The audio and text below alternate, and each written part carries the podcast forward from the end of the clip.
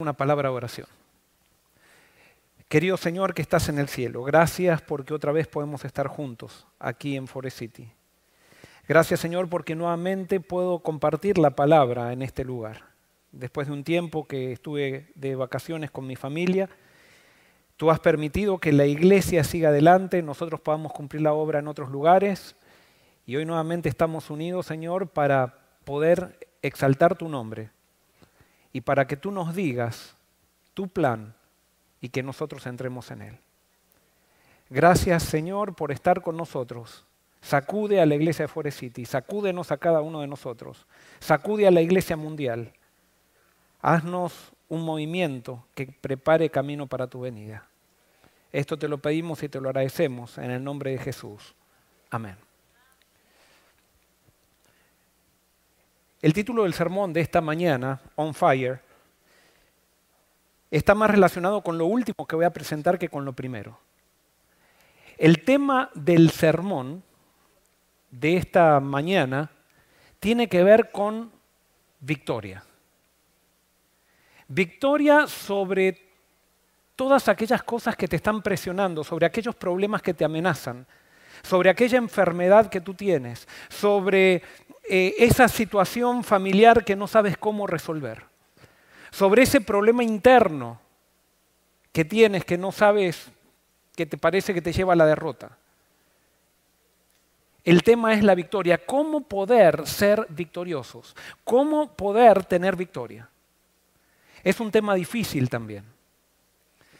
Y quiero decirles que acá puedo presentar conceptos, pero quiero terminar el sermón pidiendo a la iglesia de Forest City que estemos dispuestos a avanzar en la aplicación de estos conceptos. Que no simplemente sea un lindo sermón, una simple teoría, sino que realmente avancemos hacia los conceptos que Dios nos presenta y los pongamos en práctica, no solamente en nuestra vida individual, sino en nuestra vida como iglesia. Y quiero empezar con una de las bienaventuranzas. Yo estoy haciendo una serie, cuando me fui de vacaciones comencé una serie que se llama Dios con nosotros. El sábado que viene voy a continuar con esta serie. Yo creo que hoy estamos comenzando una nueva etapa como iglesia y por eso quiero introducirme con este tema, en esta nueva etapa que vamos a comenzar como iglesia, una etapa post pandemia. Que si bien todo ha cambiado, no son las cosas igual que antes que comenzó la pandemia, pero sí yo considero que hoy sábado estamos comenzando una nueva etapa en la iglesia de Forest City. Y por eso quiero comenzar con una bienaventuranza que Jesús dijo que está en Mateo capítulo 5, versículo 5, y dice, bienaventurados los mansos, porque ellos recibirán la tierra por heredad. Cuando Jesús presenta las bienaventuranzas, Él está presentando los principios del reino. Y fíjense lo que dice esto, bienaventurados los mansos porque ellos recibirán la tierra por heredad. Esto para la sociedad actual y para la sociedad de la época de Jesús era una contradicción total. ¿Por qué? Porque en esa época, para tener un reino, había que conquistar tierra. Y, no había y para conquistar tierra yo tenía que tener una actitud agresiva. Yo tenía que ser autoritario, yo tenía que ser orgulloso, yo tenía que pisotear gente. Y Jesús dice, bienaventurados los mansos porque ellos recibirán la tierra por heredad. Esto es como decir, bienaventurado el boxeador que ganará el torneo sin pelear. Bienaventurado aquel que va a ganar el torneo de boxeo sin lanzar una piña, o un no sé cómo le llaman en cada país, un golpe. Bienaventurados los mansos porque ellos recibirán la tierra por heredad. O sea, la conquista en el reino de Dios se hace con mansedumbre. Y es totalmente contracultural y por eso Jesús es contracultural. Y por eso lo que voy a presentar hoy es contracultural. Y yo lo que le voy a proponer a la iglesia de Forest City es que vayamos en contra de la cultura.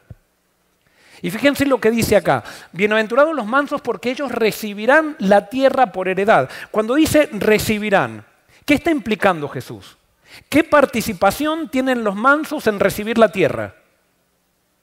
¿Qué participación? Ninguna. Lo que me está diciendo que la batalla de quién es? La batalla es de Dios. Y por eso dice, bienaventurados los mansos, porque cuando tú eres manso vas a dejar que Dios pelee tus batallas y tú vas a recibir la tierra por heredad. Tú no tienes que luchar, tú no tienes que conquistar nada. La tierra la vas a recibir por heredad porque Dios te la va a dar.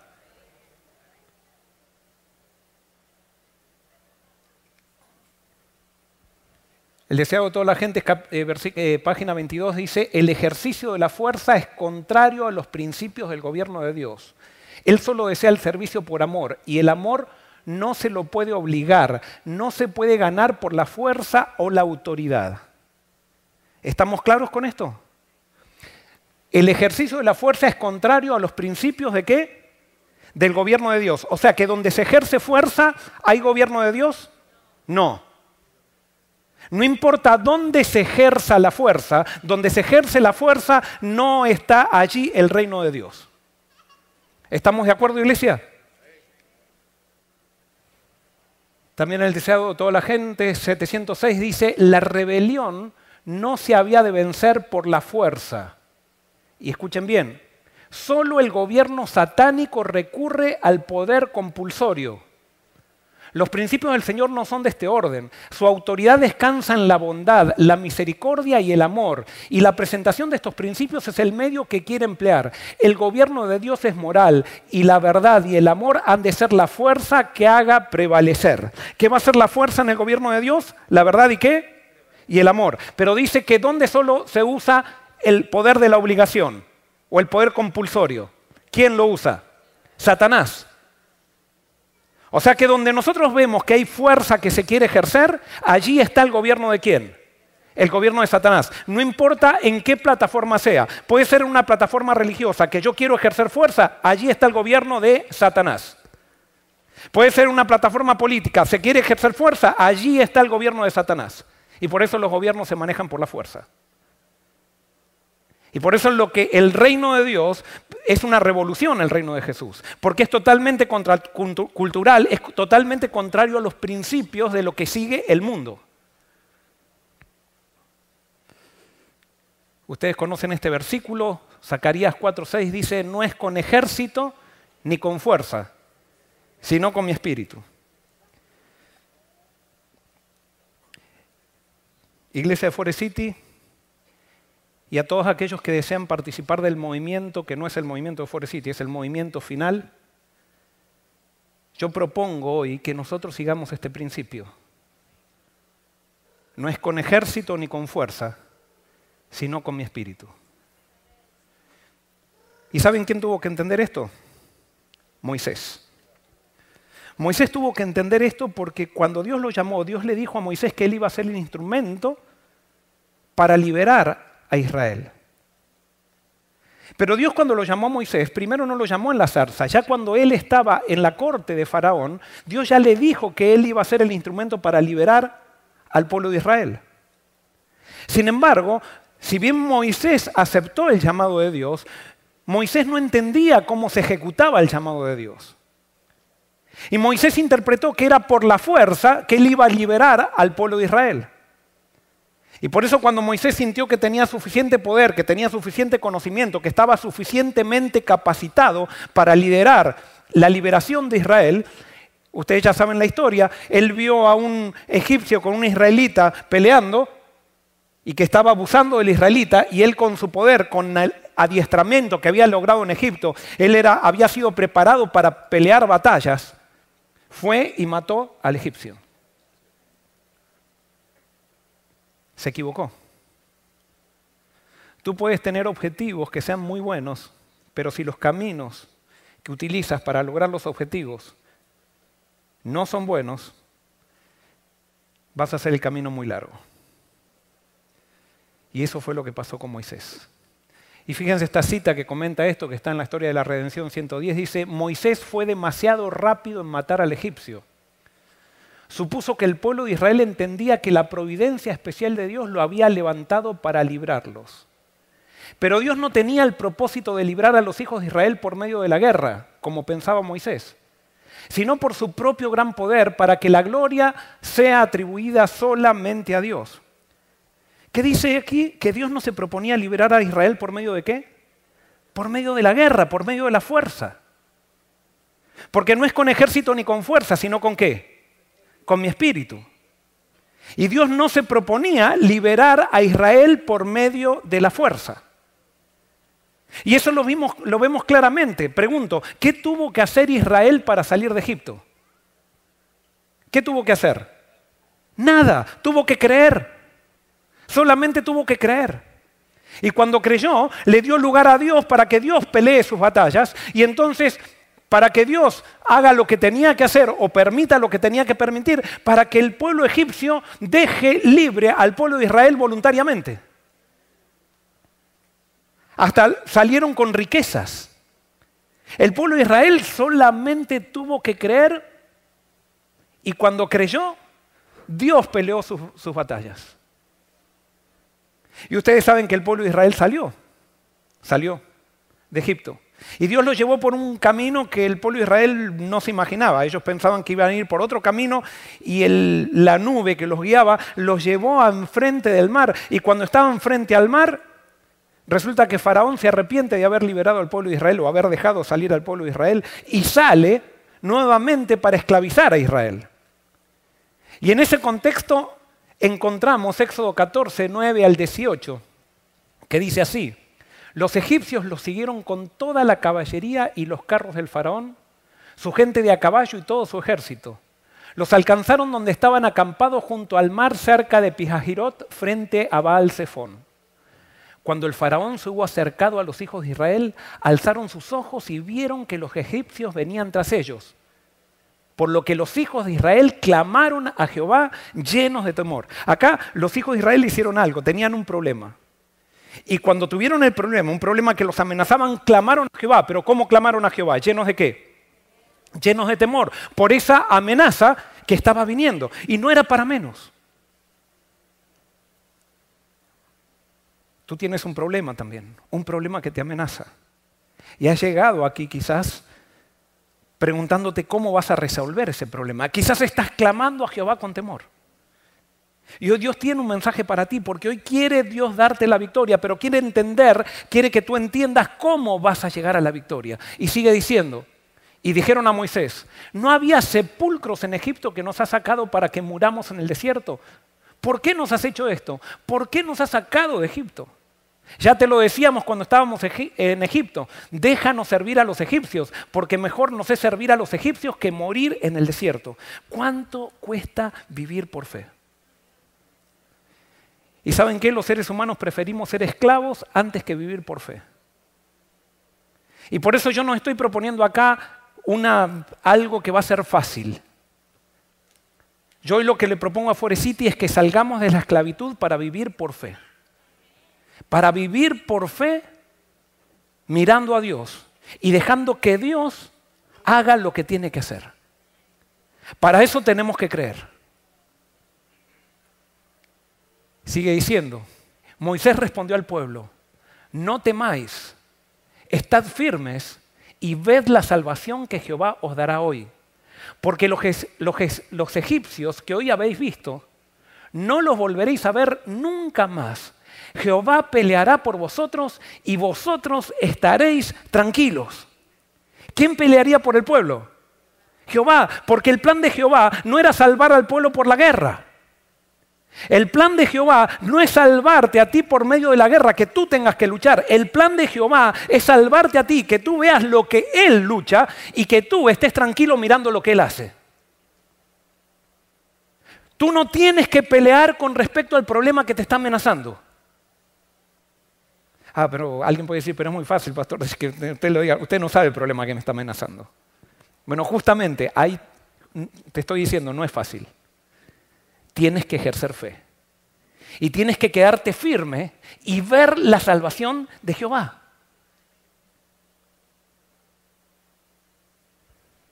Entonces Jehová dijo a Moisés, ¿por qué clamas a mí? O sea, Moisés también clamó, pero Moisés tenía un poquito más de fe que el pueblo de Israel. Porque el pueblo de Israel empezó a decir, ¿por qué salimos de Egipto? Tendríamos que volver para atrás. Así como tú, cuando estás viviendo problemas, muchas veces quieres volver para atrás y dices, no, no puedo avanzar más.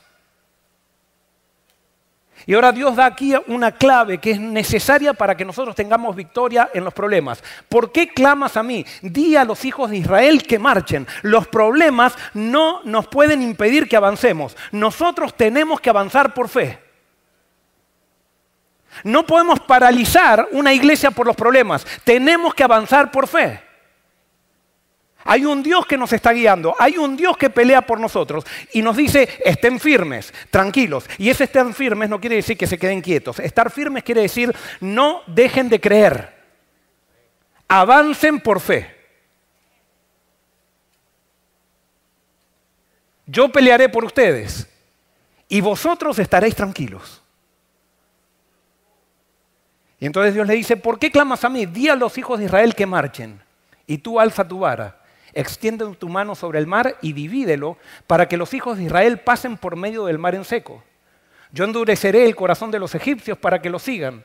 Entonces me glorificaré en el faraón y en todo su ejército, en sus carros y en su caballería. Y sabrán los egipcios que yo soy Jehová, cuando me glorifique en el faraón, en sus carros y en su gente de a caballo. ¿Qué era lo más natural para el pueblo de Israel para salir de esa situación? ¿Qué era lo humano que hubieran tenido que hacer para poder salvarse de los egipcios. ¿Qué era lo que tendrían que haber hecho? Pelear contra ellos. Pero no era el propósito de Dios salvar a Israel por medio de la guerra. Dios quería pelear por ellos. Como Dios quiere pelear por ti, si es que tú se lo permites y si tú tienes fe. ¿Estás dispuesto? ¿Estás dispuesta? Éxodo 17, 8 al 3. Ustedes saben lo que pasó. Los egipcios, o sea, Israel cruzó el Mar Rojo, los egipcios siguieron, se metieron dentro del mar, el mar se cerró, los egipcios fueron eliminados. Los israelitas estaban contentísimos, pero pasaron unos días, unas semanas, y entonces vino otro problema. Después vino Amalek y peleó contra Israel en Refidim. Y dijo Moisés a Josué, escoge algunos hombres y sal a pelear contra Amalek, mañana yo estaré sobre la cumbre del collado con la vara de Dios en mi mano. Josué hizo como le dijo Moisés y salió a pelear contra Amalek. Moisés y Aarón y Ur subieron a la cumbre del collado y sucedía que cuando alzaba Moisés su mano, Israel vencía, pero cuando él bajaba su mano, vencía Amalek. Como las manos de Moisés se cansaban, tomaron una piedra y la pusieron debajo de él. Moisés se sentó sobre ella mientras Aarón y Ur sostenían sus manos, uno de un lado y el otro del otro. Así se mantuvieron firmes sus manos hasta que se puso el sol. Y Josué deshizo a Malek y su pueblo a filo de espada. Y acá tenemos que entender algunas cosas. Primero, ¿cómo se proponía Dios salvar a Israel? ¿Por medio de la guerra? No. ¿Quién manda a Josué a prepararse para la guerra? ¿Quién le manda? Moisés, no fue Dios. ¿Por qué? Porque si bien Moisés tenía más fe que el pueblo de Israel, la fe de Moisés todavía no era madura. No era madura. ¿Y por qué Dios se proponía salvar a Israel por otro medio que no sea la guerra? Porque si Él salvaba a Israel y les decía, vayan y luchen, y ellos ganaban, ¿a quién le iban a atribuir la gloria? Le iban a atribuir la gloria a ellos mismos se iban a atribuir la gloria. Entonces Dios no quería que el pueblo de Israel venza por la guerra, porque Dios no hace nada por la fuerza. No es con ejército ni con fuerza, sino con qué? Con mi espíritu. Pero entonces aquí vemos algo. Moisés le dice a Josué, ve y lucha contra Malek. ¿De dónde sacaron las armas para luchar contra Malek? Los israelitas. Ellos no tenían armas. Pero evidentemente los cuerpos, los cadáveres de los egipcios quedaron flotando allí en el Mar Rojo y ellos sacaron, despojaron de esas armas, a, esos cadáveres de sus armas y tenían algunas armas y con esas armas mandó Moisés a pelear a Josué con un grupo que enfrente a Malek. Pero Moisés sabía que todo dependía, no todo, que algo dependía de Dios. Y entonces dijo, no, no te hagas problema, tú vas a ir a pelear, Tú vas a ir a pelear, pero yo mientras tanto voy a estar en un monte con los brazos alzados. ¿Qué significa? ¿Qué significaba en esa época tener los brazos alzados? ¿Qué significaba? No, no era victoria, era orar. En esa época se oraba con los brazos alzados. Entonces, cuando dice que Moisés estaba con los brazos alzados, dice que Moisés estaba orando. Me, da risa porque a veces dicen, ay, en esa iglesia levantan los brazos, como diciendo, y si eso, eso es bíblico. Así oraban los patriarcas, así oraban los profetas, así oraba Moisés con los brazos levantados como aferrándose del trono de la gracia. Y entonces allí en el monte empezó la guerra y mientras Moisés estaba orando, ¿qué pasaba con el pueblo? Ganaba. Y dice que mientras Moisés, cuando Moisés dejaba de orar, ¿qué pasaba con el pueblo? Era vencido. Ahora les hago una pregunta. ¿Cómo sabían que era vencido? ¿Qué era lo que demostraba que el pueblo de Israel era vencido? ¿Cómo sabían que ahora Malek estaba venciendo? ¿Y cómo sabían que Israel estaba venciendo? Por las muertes. Por las muertes. Porque cuando Moisés bajaba los brazos, empezaban a morir israelitas. Pero ese no era el plan de Dios. Porque Dios no salva con ejército y con fuerza, sino con el espíritu. Eso no era el plan de Dios, pero Dios tuvo que hacer un plan de acuerdo a la fe de Moisés. Y la fe de Moisés no era todavía madura, no era íntegra, le faltaba mucho. Entonces Moisés combinó algo de Dios y mientras Moisés levantaba los brazos, Dios se manifestaba. Pero él bajaba los brazos y, morían israelitas. No era necesario que mueran israelitas. Pero la falta de fe de Moisés contaminaba el proceso de lo que Dios podía hacer. Porque Dios quería pelear por ellos, no quería que ellos peleen por Dios. No sé si me explico. Y fíjense cómo termina. Hay algo después dice que al final, bueno, Ur y Aarón le mantuvieron, a Moisés lo mantuvieron orando, se unieron en oración y como oraron constantemente, Dios venció. Pero fíjense cómo termina. En el versículo 13 dice, y Josué deshizo a Malek y a su pueblo a filo de espada. Que, hay algo acá que no suena muy bien. ¿No está equivocado eso? ¿Cómo tendría que decir? Muy bien, Josué no venció a Malek y no fue a filo de espada, fue por la oración. Pero cuando nosotros hacemos guerra, entonces la gloria a quién nos la damos? Nos la damos a nosotros. Y por eso Dios no quería vencer por la guerra, pero la falta de fe del pueblo, la inmadurez de fe del pueblo, Dios tenía que actuar con ese pueblo de acuerdo a la fe que tenía. Porque Dios no te deja porque no tiene fe. Lo único que tu falta de fe lo que hace es que Dios no puede hacer todo lo que quiera hacer. Y como Él lo haría, perfectamente como Él lo haría. Nuestra falta de fe contamina el proceso de Dios.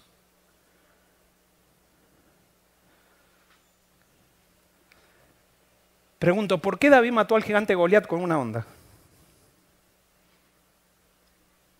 ¿Por qué? ¿Tenía fe David? ¿Tenía una fe grande o chica? No, chica. No es con ejército ni con fuerza, es con mi espíritu. Pero la fe, la fe de David le dio simplemente para despojarse del arma. Por supuesto, tenía mucho más fe que el pueblo de Israel, porque el pueblo de Israel ni con armas se, se animaban a enfrentarse a Goliat. Pero la fe de David no era perfecta tampoco. Y yo no sé si hubiera tenido la fe de David, porque con una onda no me hubiera tampoco animado a. Pero Dios no quiere salvar con ejército y con fuerza, sino con el espíritu. Pero como él estaba acostumbrado a hacer las cosas así, Dios tuvo que actuar de acuerdo a la fe de David. Y sí, venció David. Pero hizo un montón de cosas que, no le traían honor a Dios. Cuando venció y, y Goliat cayó, le cortó la cabeza. Si Dios no actúa por la fuerza, eso es el reino de Satanás. Pero la madurez de David no le daba porque no conocía demasiado a Dios.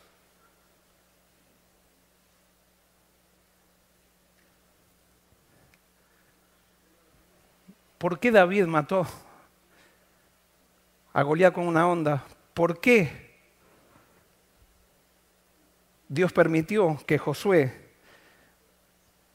luche contra Malek a filo de espada? Lo explicó Jesús en Mateo 19, 7 y 8. Dice, le dijeron, eh, acá está hablando del divorcio, pero esto se aplica a todo lo del Antiguo Testamento.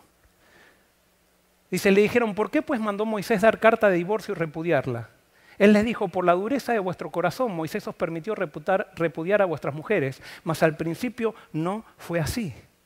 ¿Por qué permitió Dios que Israel haga guerra? Porque por la dureza del corazón de Israel que no tenía fe. Pero Dios no quería vencer por la guerra. Porque las batallas son de Él. Dios no quiere que tú venzas luchando. Dios quiere que venzas mirándolo a Él. Él va a pelear tus batallas y tú vas a estar tranquilo y tranquila. El problema es que ante las circunstancias, si bien nosotros no dejamos de creer en Dios, nosotros comenzamos a querer luchar porque decimos, no, yo tengo que colaborar también.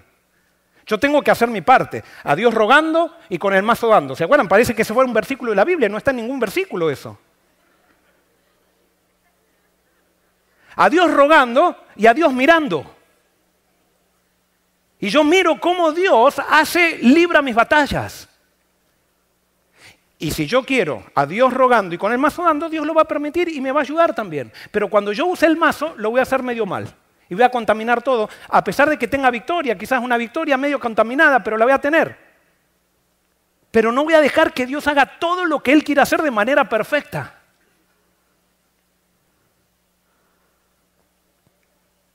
Malaquías 3:6 dice, porque yo Jehová, ¿qué pasa?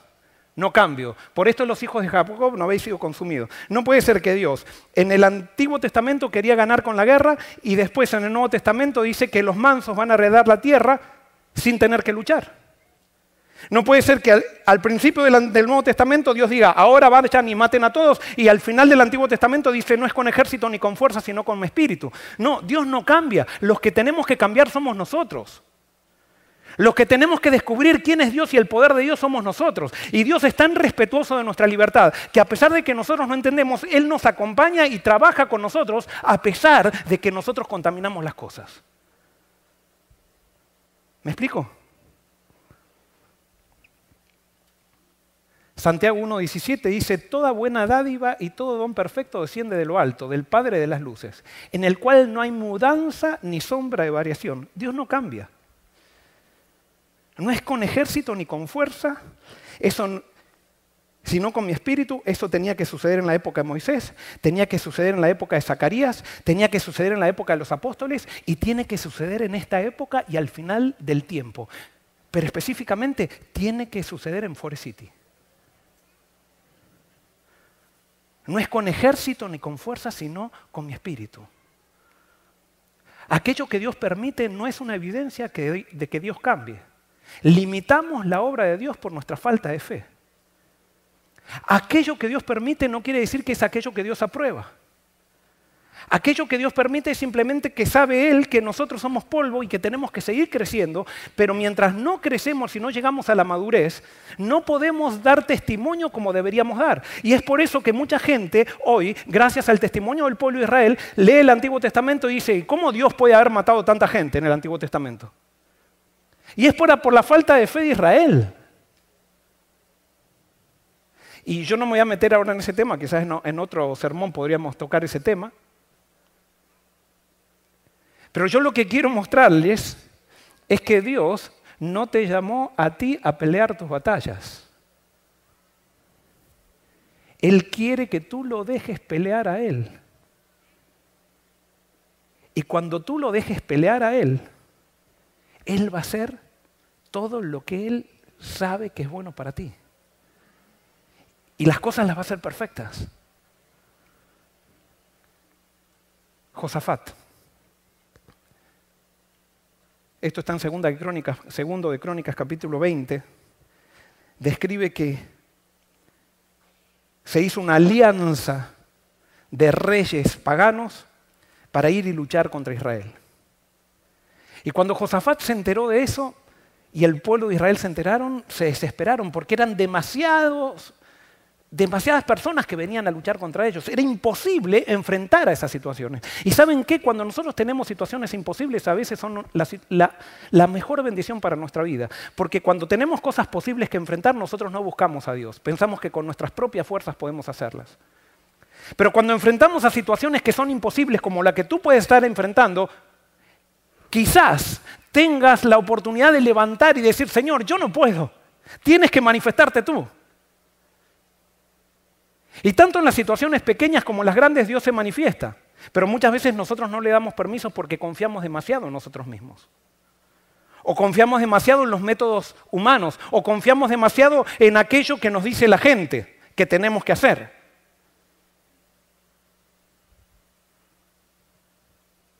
Venía este grupo y este, esta alianza de reyes en contra de Israel y Josafat se desesperó. Y convocó al pueblo. Y ahí en 2 de Crónicas capítulo 20 versículos 12 al 24 habla de una oración. Él clamó a Dios, hizo lo que tenía que hacer. Y dice, oh Dios nuestro, ¿no los vas a detener? Somos impotentes ante este ejército poderoso que está a punto de atacarnos. No sabemos qué hacer, pero en ti buscamos ayuda. Qué hermosa oración. Esta es la oración de toda persona que quiere tener victoria. Y por eso la victoria comienza con una rendición en el reino de los cielos. Si tú quieres tener victoria, tienes que rendirte y tienes que llegar a esta situación. Tienes que llegar a reconocer tu impotencia. Tienes que llegar a reconocer que la situación que te está amenazando tú no la puedes resolver. Y entonces buscar la ayuda a Dios y, y reclamar su ayuda. Y decir, no sé qué hacer. El reconocimiento de tu incapacidad es la mayor bendición en el reino de los cielos. Y por eso son bienaventurados los pobres en espíritu. Pero somos demasiado orgullosos. Tenemos una trayectoria en nuestras espaldas que nos recomienda ante nuestros propios ojos y pensamos que nosotros tenemos que enfrentar nuestras situaciones para después, por supuesto, ponerlo en nuestro resumen. para después contarlo y decir yo, gracias a mi habilidad, a mi sabiduría, a mi preparación. Y es por eso que nunca llegamos a ver las grandes obras de Dios en nuestra vida.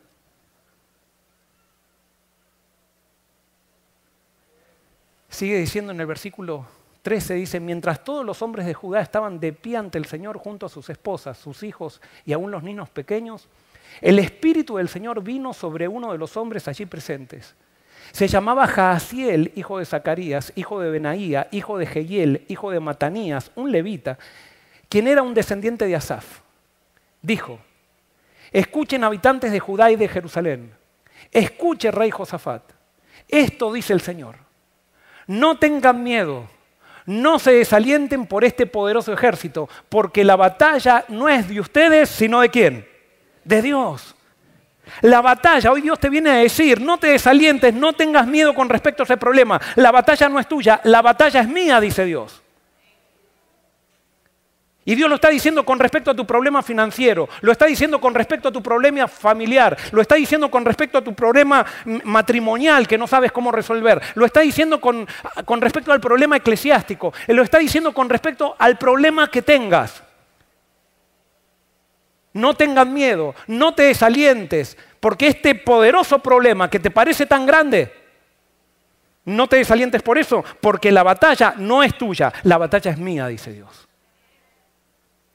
Tienes que creerlo.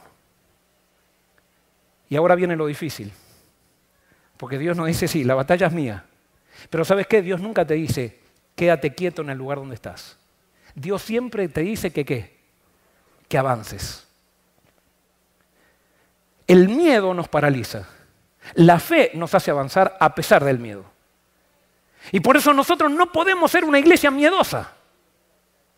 Tenemos que ser una iglesia que avanza, porque Dios es la cabeza de esta iglesia. Y no importa la circunstancia que el mundo esté viviendo, nosotros debemos avanzar. No importa la amenaza, si la amenaza es demasiado grande, no importa lo que diga la ciencia, no importa lo que digan los científicos, no importa lo que digan los financieros, no importa lo que diga el mundo con respecto a ese problema, no importa lo que digan los psicólogos con respecto a tu matrimonio. No, nosotros debemos creer que la batalla es de Dios y avanzar por fe.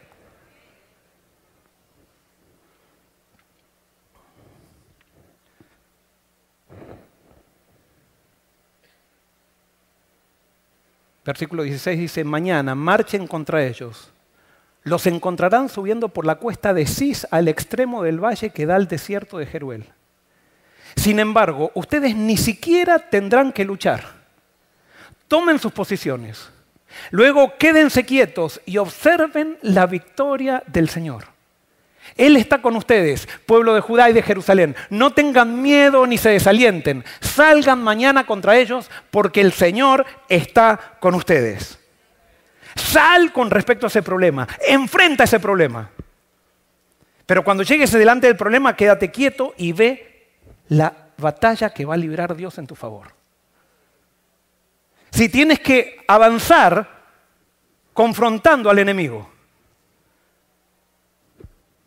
pero la batalla no es tuya, es de Dios. ¿Qué es más fácil en esta circunstancia, luchar o avanzar?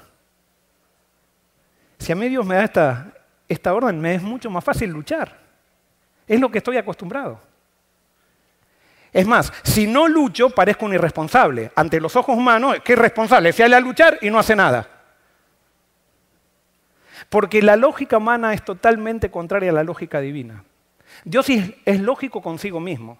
Dios no es ilógico. Es ilógico con nuestra manera de pensar. Pero él, él es muy lógico con respecto a sí mismo. Y Él dice que la batalla es de Él. Y si tú le das lugar, si tú crees y avanzas, Él va a librar la batalla.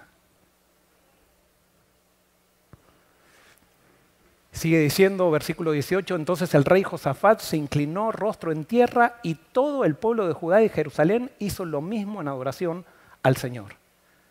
Creyeron. Y miren, cuando se cree, se adora.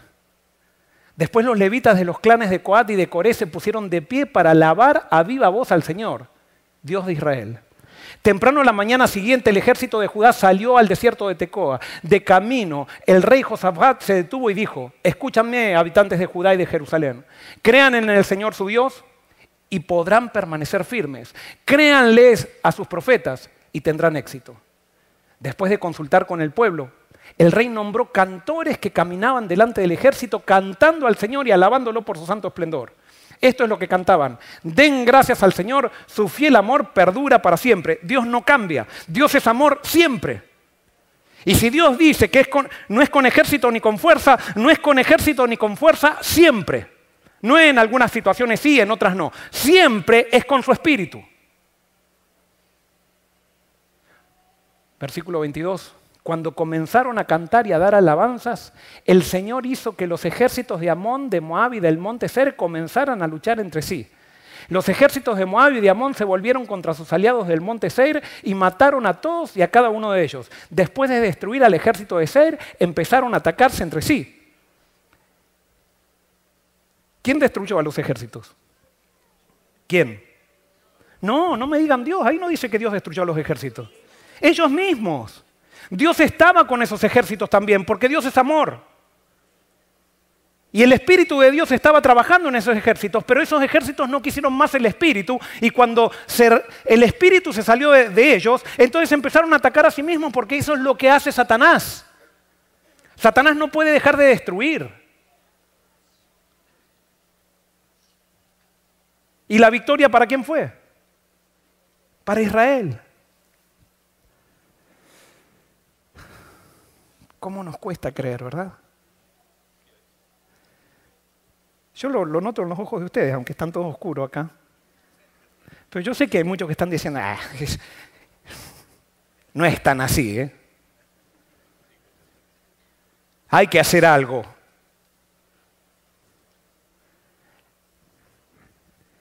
Que se haga conforme a tu fe.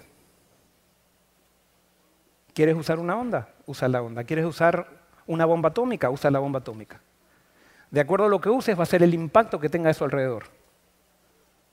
Dios no te va a dejar porque no creas totalmente. Dios te deja cuando tú lo rechazas, pero no cuando, cuando eres débil. Pero Dios no va a hacer nada para... No va a hacer nada en el sentido que no va a ser una obra mágica para que tu debilidad deje, deje de existir. Tú tienes que creer, porque tu fortaleza es creer. Y eso es lo único que tú puedes hacer, porque creer es una decisión. ¿Y qué pasó? Israel venció porque creyó. De modo que cuando el ejército de Judá llegó al puesto de observación en el desierto, no vieron más que cadáveres hasta donde alcanzaba la vista. Ni un solo enemigo había escapado con, vida. Cuando tú le dejas la batalla a Dios, te vas a parar sobre un monte Y lo único que vas a ver, vas a ver cadáveres. Y estoy hablando metafóricamente. Dios te ha llamado a que lo contemples, a que creas en su poder y a que dejes la batalla en sus manos. De eso se trata ser un movimiento. Salmo 46, versículo 6, 8 eh, al 11 dice, venid y ved las obras de Jehová, que ha hecho portentos en la tierra, que hace cesar qué? Las guerras, hasta los fines de la tierra, que quiebra el arco, corta la lanza y quema los carros en el fuego. Estad quietos y conoced que yo soy Dios. Estad quietos, la batalla es mía, no es tuya.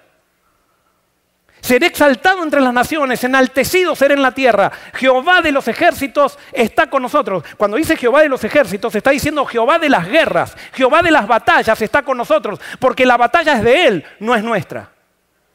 Nosotros simplemente tenemos que ser mansos. Y si somos mansos, vamos a conquistar la tierra por heredad. Vamos a heredarla.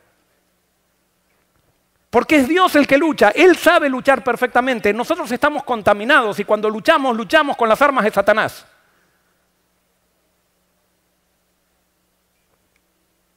No es con ejército ni con fuerza, sino con mi espíritu.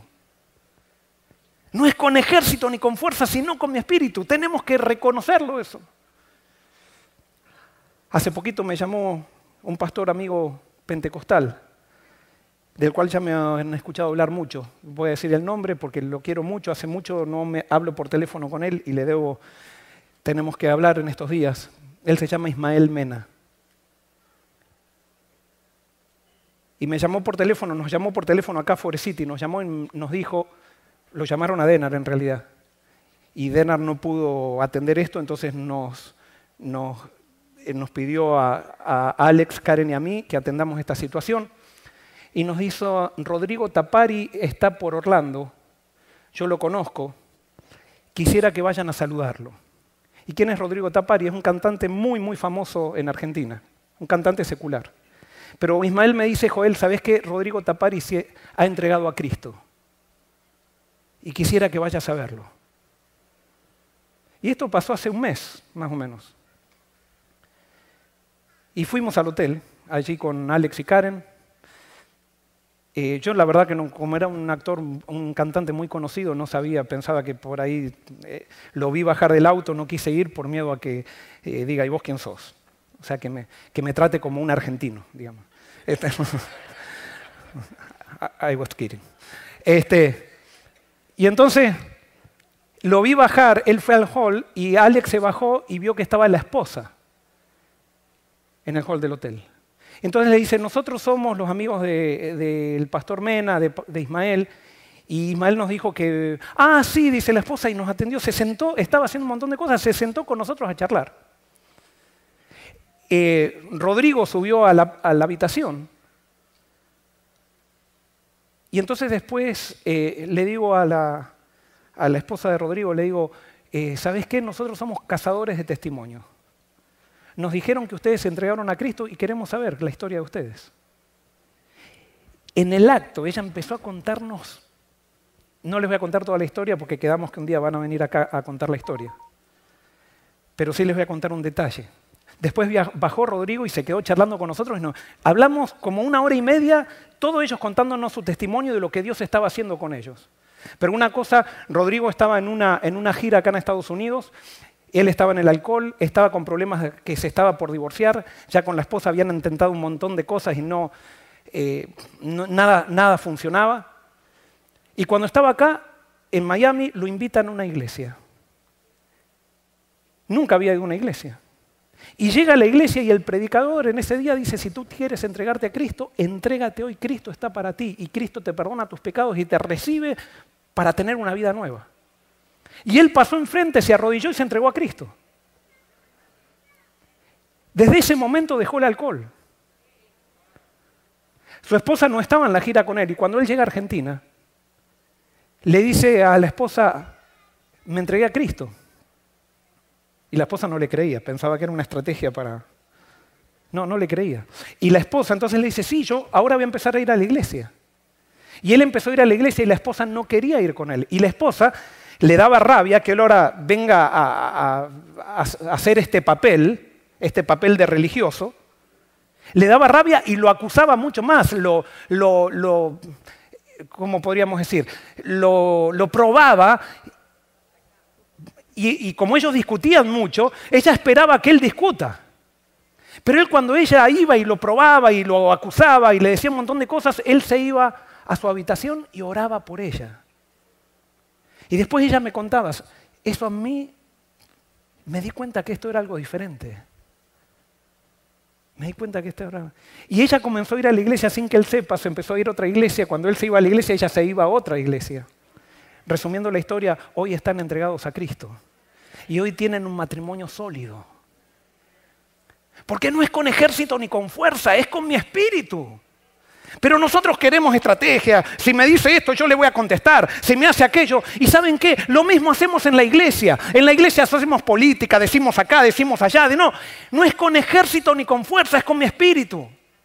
Si le damos nosotros lugar a Dios en esta iglesia, Dios va a limpiar esta iglesia, va a limpiar a la iglesia, a esta iglesia de pecado, va a limpiar a esta iglesia del pecado que hay en el corazón del pastor Joel Barrios. Pero ¿sabes qué? No me hagas guerra, ora por mí. Ora por mí. Deja de andar chusmeando por allí y ora por mí. Y si, y si yo no quiero cambiar, Dios me va a sacar. Porque Dios tiene poder para eso. Y lo mismo, nosotros como pastores vamos a orar también por la iglesia. Y es por eso, ¿qué es lo que le vengo a decir? ¿Por qué dice aquí on fire? Porque hermanos, estuvimos reunidos el martes con los pastores y nos dimos cuenta que esta tarea es imposible. Es imposible. Pero Dios nos promete la victoria si es que nosotros, con oración, buscamos su poder y dejamos que Él pelee nuestras batallas. Si le entregamos a Él todo. No vamos a luchar con la fuerza, no vamos a luchar con la política, no vamos a luchar con los rumores que tiramos por aquí por allá para hacer quedar mal a alguien. No, vamos a luchar con las herramientas que Dios nos da. No es con ejército ni con fuerza, sino con mi espíritu. Vamos a clamar a Dios.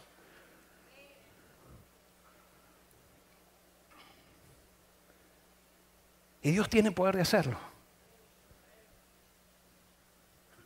Y alguien puede decir, pero usted quiere decir, pastor, que usted siempre lucha perfectamente. No, por eso.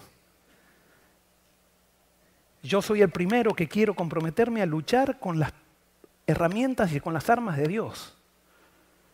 No con mis propias armas. Todavía tengo que aprender muchísimo. Acá no estamos para seguir la agenda de un pastor, no estamos para seguir la agenda de una junta, no estamos para seguir la agenda de nadie. Estamos para seguir la agenda de Dios. ¿Y cómo vamos a descubrir la agenda de Dios? En oración, la única manera. En oración. Y buscando hacer lo que Dios quiere que hagamos como iglesia. Por supuesto, Dios no, no, nos va a bendecir si yo quiero ponerme a vender helados acá como iglesia. Ice cream, no sé cómo le dicen. Ahora, si es para evangelismo, perfecto.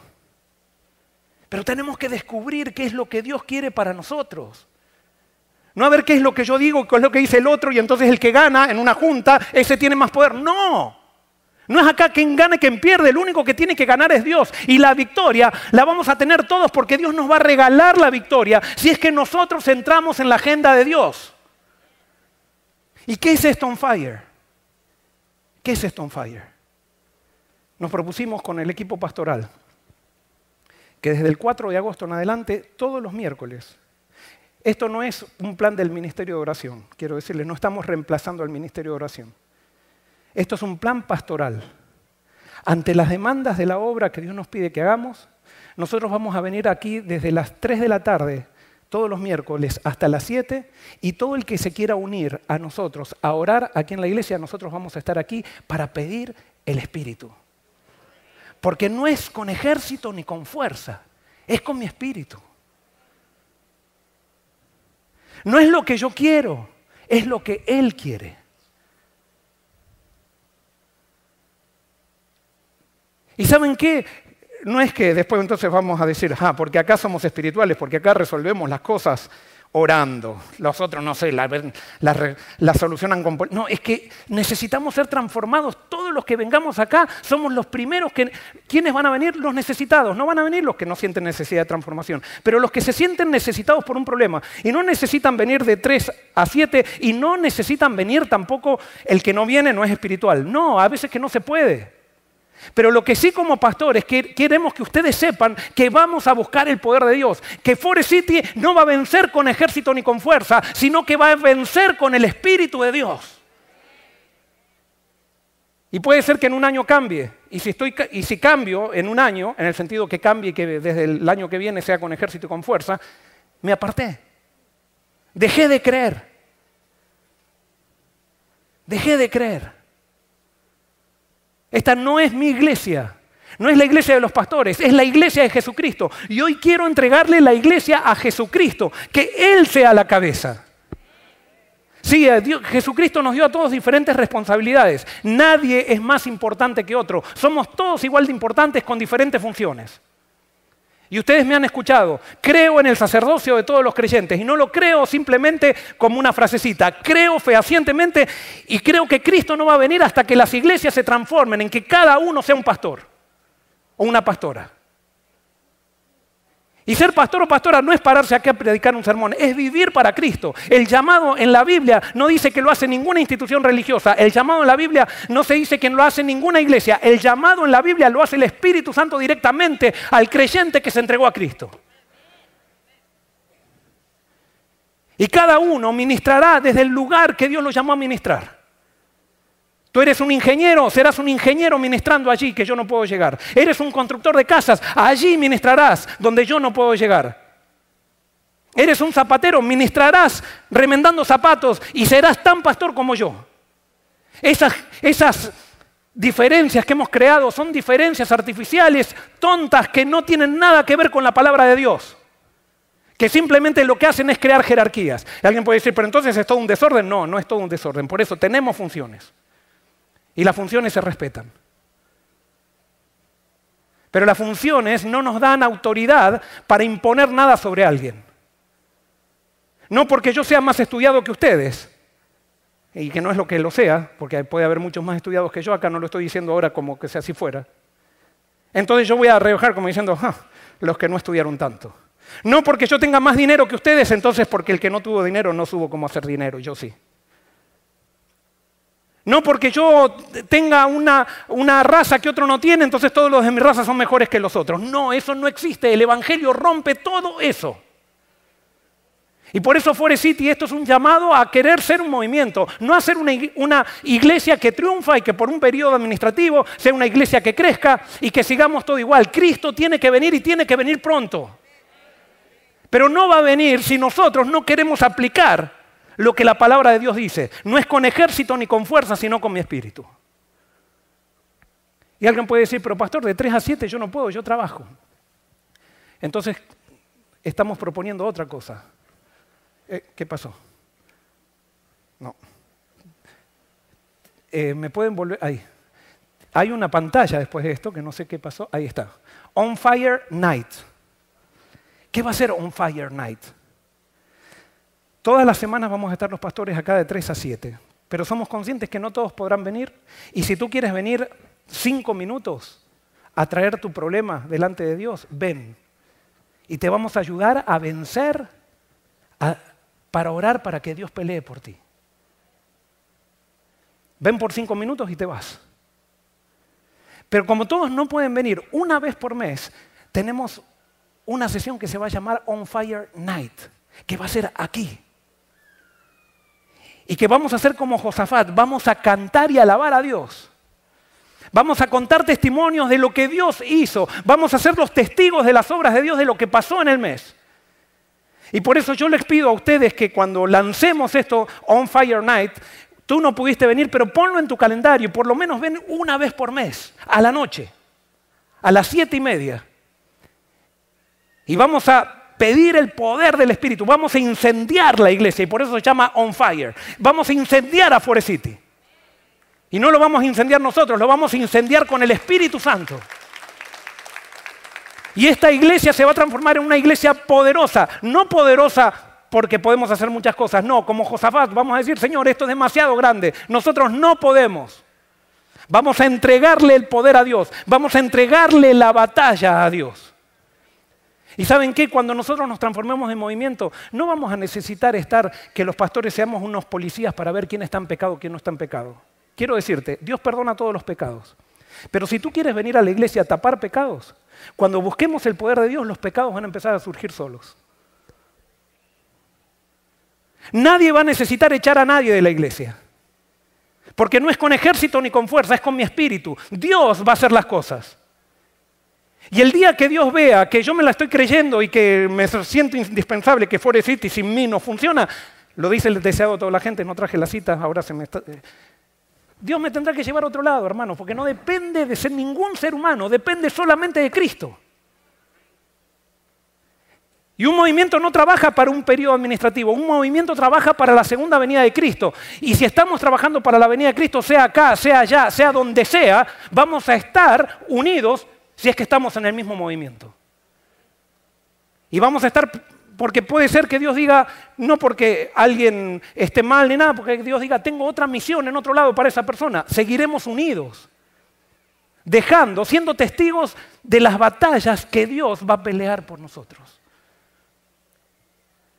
Y por eso, hermano, esto, este movimiento no, no está privado para los vegetarianos nomás. Que sería bueno que lleguemos a hacer algún día, si es que nos trae más sanidad eso, más fortaleza al, al cuerpo. No con carne vegetal, sino con verdadero. No, verdadero vegetarianismo, eso quiere decir. No va a ser solamente para los adventistas de tercera generación, ese movimiento es incluso para quizás la persona que llegó aquí y sabe que está en pecado, pero hoy le dice, Señor, yo he tratado de luchar contra este pecado, pero ahora te entrego la batalla a ti. Todos somos pecadores y todos necesitamos de Cristo. Vamos a buscar la presencia de Jesús y estar en su presencia. Y lo vamos a hacer todas las semanas porque nosotros somos como las moscas. ¿Vieron? Las moscas nosotros le hacemos así y parece que se olvidan. Enseguida que hacemos así, al, al ratito vienen de vuelta. Y nosotros necesitamos todas las semanas buscar a Dios porque si no lo hacemos todas las semanas nos olvidamos. Yo lo necesito como pastor. ¿Se acuerda cuando empezó la pandemia? Hicimos una cadena de oración. Una iglesia de 1.500 miembros no tuvo un caso de COVID. Y con eso no estamos diciendo que somos los privilegiados y que a nosotros nos cuidaron. Y no, pero ¿no vieron el milagro que pasó en esa época que estuvimos todos orando? Es más, las dos personas que tuvieron COVID se sanaron milagrosamente. No fue ni con intervención. Y con esto no estoy diciendo que entonces no me voy a vacunar o si me voy a vacunar. Eso es, otro, eh, es otra cosa. No vamos a entrar en esas discusiones necias. Acá estamos hablando de Dios y lo que Dios quiere hacer con nosotros. Y cada uno en libertad hará lo que Dios le pone en el corazón que tenga que hacer. Con temor al Señor y con amor hacia los demás. Pero no es con ejército ni con fuerza. Es con mi espíritu y en la presencia de Jesús. ¿Qué tal si empezamos a entrar en la presencia de Jesús? Y quiero invitar a los que están en internet también. Yo sé que muchos están en, Colombia, en Chile, en Argentina, en, Paraguay, en, México, que se conectan con nosotros en Europa también. Si quieres también, separa los miércoles y ten tu propio On Fire. Y en el On Fire Night, únete a nosotros porque lo vamos a pasar por internet también. Y queremos escuchar tus testimonios. Hay un grupo de, en Argentina que se está reuniendo. Hace poco vino Cristian Tisco acá, nos contó los testimonios de gente que se reúne solamente a orar y lo que Dios está haciendo con ese grupo. Y gloria a Dios por eso. Queremos ser testigos de las obras de Dios. Y queremos dejar que Dios pelee nuestras batallas. Y cuando Dios pelee nuestras batallas, tendremos victoria segura. Que Dios te bendiga.